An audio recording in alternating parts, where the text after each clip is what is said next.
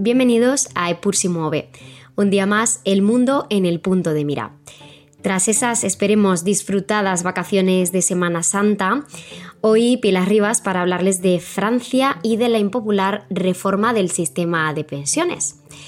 Desde hace varias semanas no hacemos más que ver en televisión y en los medios a Emmanuel Macron, presidente francés, y en general todo lo que va sucediendo a lo largo y ancho de Francia. Pues todo esto está motivado por eh, la reforma del sistema de pensiones que aprobó el presidente. Vamos a ir analizando ahora punto a punto los principales hitos en los que consiste esta reforma para poder acercarnos un poco más a la realidad y entender mejor de qué va para crearnos un juicio un poco más objetivo. Pues bien, el primer punto eh, esencial de la reforma es eh, el aplazo de la edad legal de jubilación. Esta va a aumentar gradualmente de 62 a 64 años. Se retrasará tres meses cada año entre principios de 2023 y 2030. Sin embargo, los trabajadores con discapacidad podrán jubilarse a partir de los 55 años y los trabajadores con invalidez profesional a partir de los 60. Por otra parte, tenemos la duración de la cotización. Para obtener una pensión completa, es decir, sin deducción de la cantidad, el periodo de cotización exigido pasará en 2027 de 42 años o 168 trimestres a 43 años o 172 trimestres.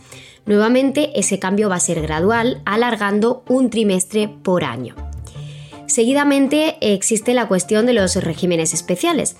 En Francia, los regímenes especiales eh, pues se dan para los trabajadores del transporte público, así como empresas e industrias eléctricas o de gas, y empleados del Banco de Francia. Estos dispositivos especiales se eliminarán gradualmente también de acuerdo con una cláusula de derechos adquiridos. La medida solo se aplicará al nuevo personal contratado. Otro asunto relevante es el, digamos, la pensión mínima que se podrá adquirir, pues las personas que se jubilen con una carrera completa de 43 años cotizados no podrán eh, recibir pensiones inferiores al 85% del salario mínimo. Deberán recibir 1.200 euros brutos al mes cuando entre en vigor la reforma. Los pensionistas actuales que cumplan los mismos criterios también se beneficiarán de ese incremento. Por otro lado está la cuestión de emplear a personas mayores. Se creará un índice senior para conocer eh, mejor la situación de los empleados al final de sus carreras en las empresas. En 2023 se vuelve obligatorio para las compañías de más de 1.000 empleados publicar un índice de mayores que permita conocer mejor la situación del personal que vaya a acabar eh, su carrera. En 2024 se verá eh, o será obligatorio para empresas de más de 300 empleados se plantea crear un tipo de contrato experimental con menores cotizaciones de seguridad social para incitar también a las empresas a emplear solicitantes de empleo mayores de 60 años. Así se modificarán las normas para permitir que los jubilados que vuelvan a trabajar puedan aumentar el monto de sus pensiones.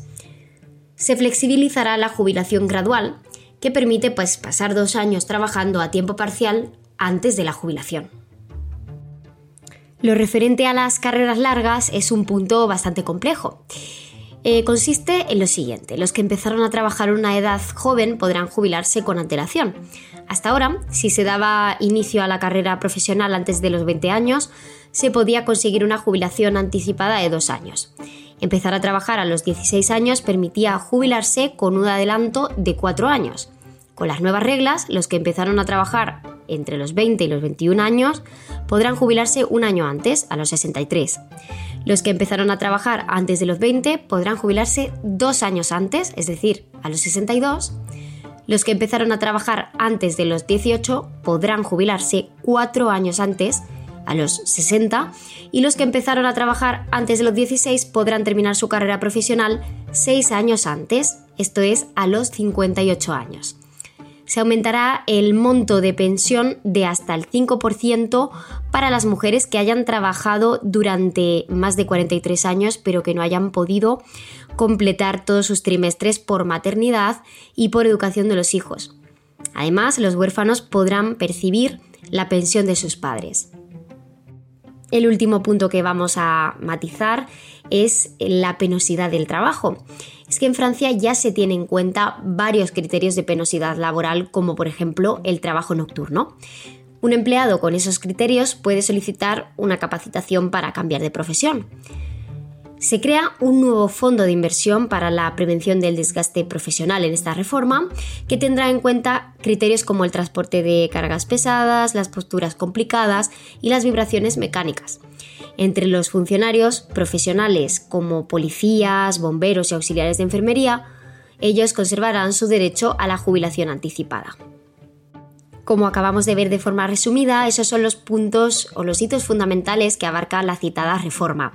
El presidente Macron insiste en los argumentos económicos y la necesidad de emprender este cambio, puesto que hay ya más jubilados cobrando pensión que trabajadores en activo para pagarlas.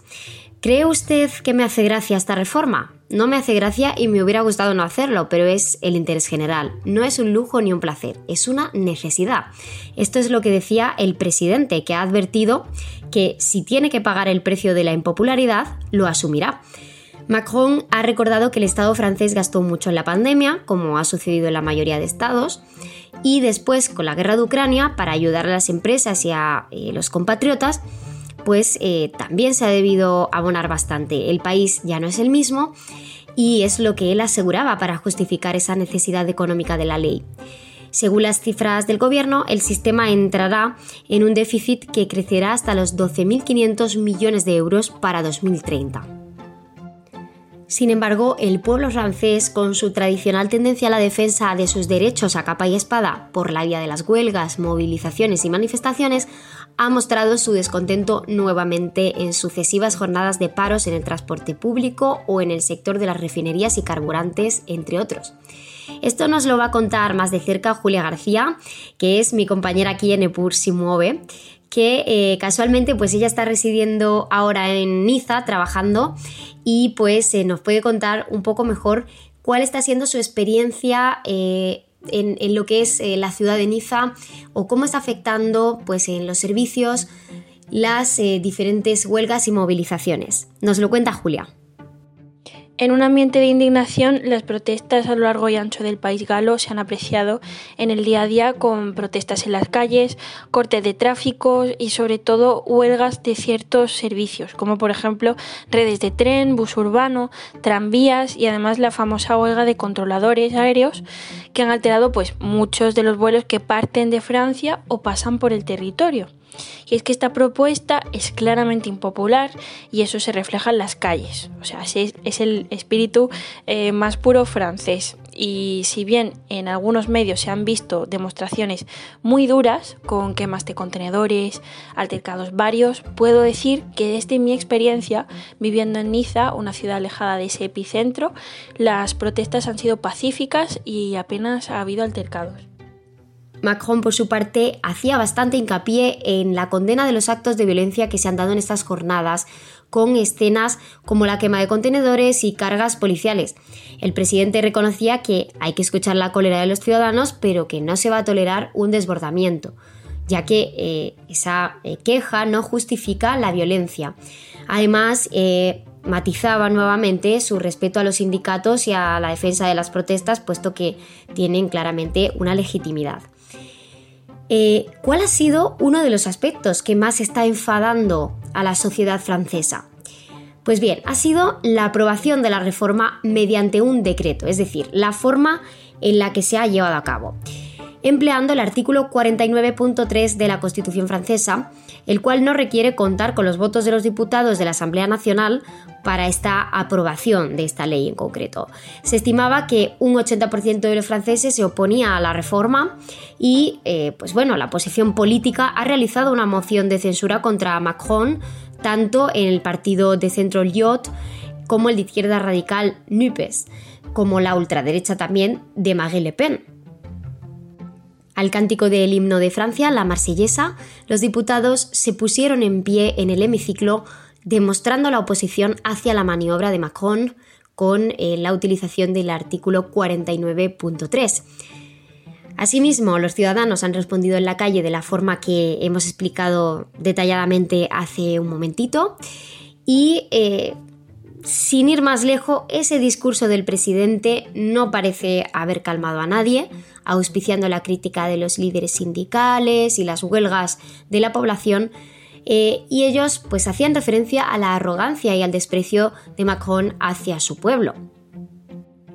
Macron enfrenta un enorme desafío. Su proyecto principal ha sido aprobado, pero con un alto coste político y la inconformidad de la mayor parte de los ciudadanos y partidos. Eso le va a pasar factura y además ya lleva algunas polémicas acumuladas. Sin embargo, hay que destacar eh, la valentía del presidente francés de embarcarse en una reforma que es naturalmente polémica de una cuestión que está acechando a todos los países, como es el envejecimiento de la población y la insostenibilidad de los sistemas de pensiones de reparto, que ha de ser eh, tratado y reformado en algún punto para mantener ese pago de las pensiones de los ciudadanos. Por tanto, hay que destacar también ese, ese detalle, aunque evidentemente la población francesa esté ahora saliendo a la calle para quejarse contra su presidente. Y esto es todo por hoy. Les esperamos la semana que viene con muchos más temas interesantes para tratar aquí siempre en Epur si mueve.